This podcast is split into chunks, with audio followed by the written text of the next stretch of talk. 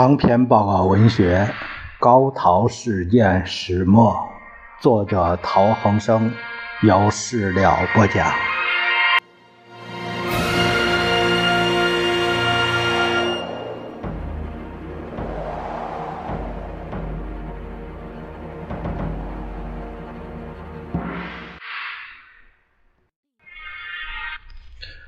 第九章第十节。黑色圣诞，十二日起，日军在九龙安置大炮，对香港不断轰击。十三日上午，日方派小艇，三名军官带人质，竖着小白旗儿，渡海至对岸皇后码头招降。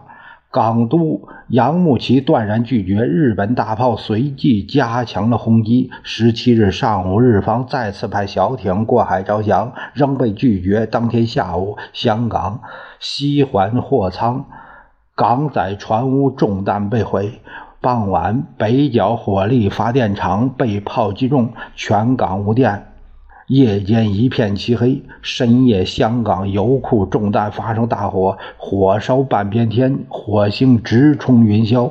第二天，日军开始打登陆战，维多利亚港的海面上大批舰艇冲向对岸抢滩登陆，日军在后方架起重机枪，不准船艇后退。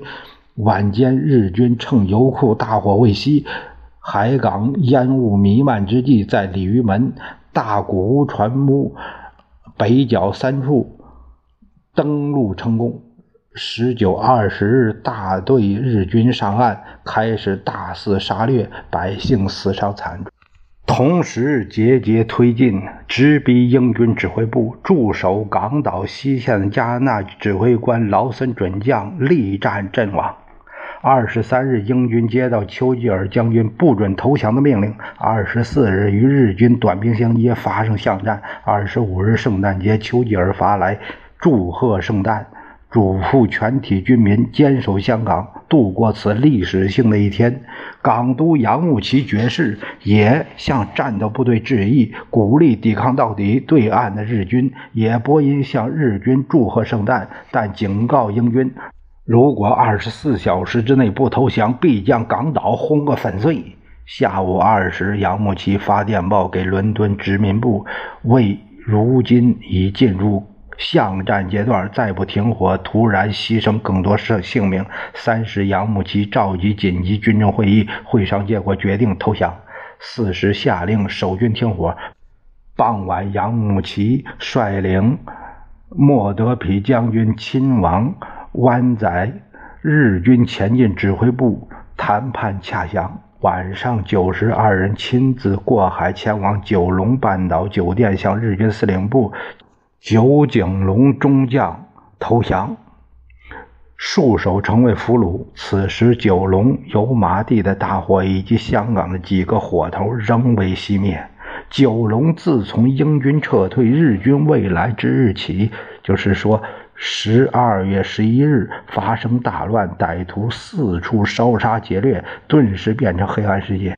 香港方面，十二月二十五日夜，英军投降后，因为日军已占领港岛大部分，并无真空时期，所以歹徒暴乱情况不如九龙严重。但是，部分军纪不良的日军却趁机四处烧杀。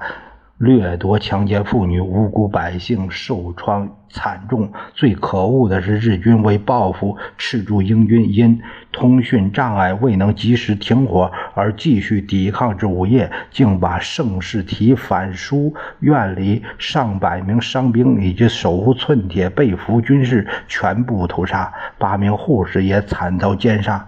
日军凶残。肆虐竟达三天之久，以致停战之初，港九市面一片死寂，居民这府屋内没人敢出外出啊！二十八日，日军九井隆司令以战胜者的姿态举行入城式，穿长马靴的日本军官骑着大马，领着大队的士兵由港岛。跑马地开始浩浩荡荡行军到上环。据说这一次攻打香港的军队里不少朝鲜兵和台湾兵。日军入城后，立刻成立了军政厅，司令九井隆中将出任最高长官，开始为时三年八个月的军事统治。九井隆与民国十七年济南五卅惨案发生时是日本总领事武官，后来升任天津驻屯军参谋长。七七事变时任师团长，攻占南京，参与南京大屠杀。亚杰老街的房子目标太大，父亲扔往木匠屋暂避。同时托于启恩先生帮忙找房子，以便搬家。过了几天，徐启恩在弥敦道找到他的亲戚黄国权医生，答应把诊所三楼租给我们住。我们决定搬过来住。三十一日开始搬家，那时的挑夫很不可靠，所以只能自己动手。大哥同二舅各用背背四趟，同时。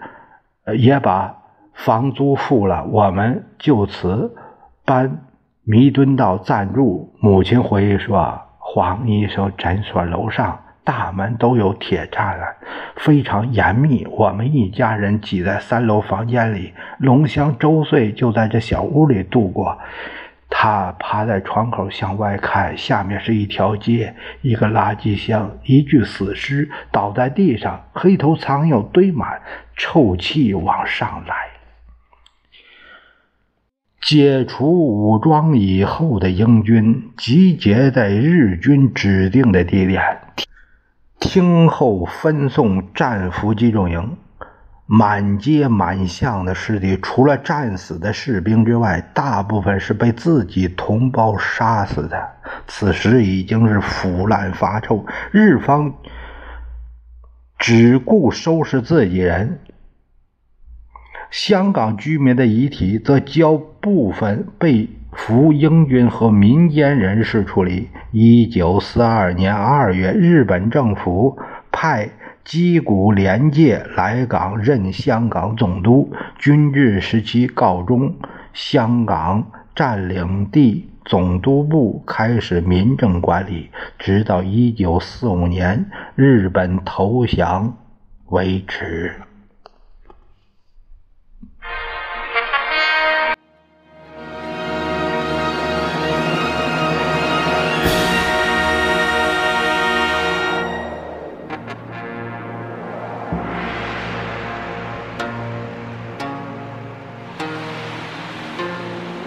滚滚长江东逝水。